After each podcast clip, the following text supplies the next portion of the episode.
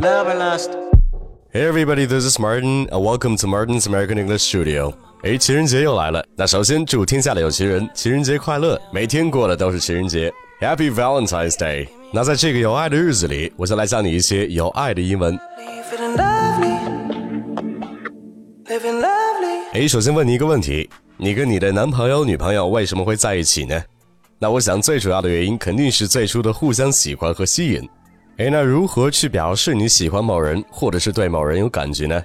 那如果你直接说 I like her，或者是 I like him，那其实这句话我觉得并表达不出你对对方有感觉的那种情感。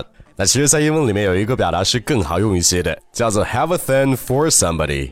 Have a thing for somebody。那这个表达并不是说给某人准备了什么东西，而就是表示被某人所吸引，对某人有感觉。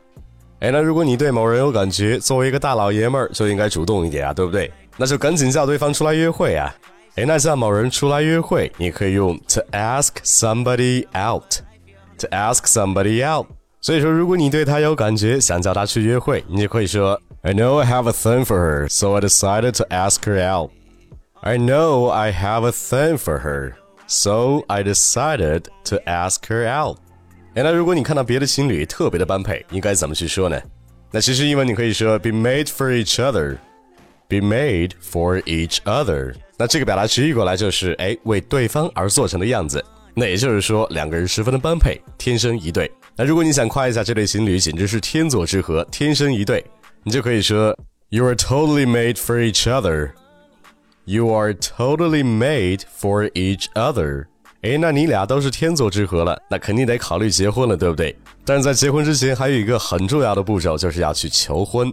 哎，那么这个求婚的英文怎么说呢？哎，那首先我想说一下，这个求婚的英文可不是 marry me。marry me 的意思是嫁给我吧？那其实求婚就是问对方，亲爱的，可以嫁给我吗？所以说你可以看到这是一个问题，对不对？所以说如果用英文表示求婚的话，用的是这个 to pop the question。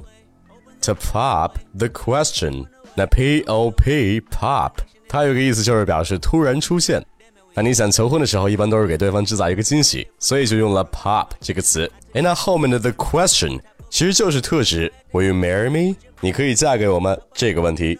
所以如果你以后听到 pop the question，不要以为真的是在问问题。哎，那比如说他们相恋十年之后，男方才跟女方求婚，英文就可以说 They dated for ten years before he popped the question.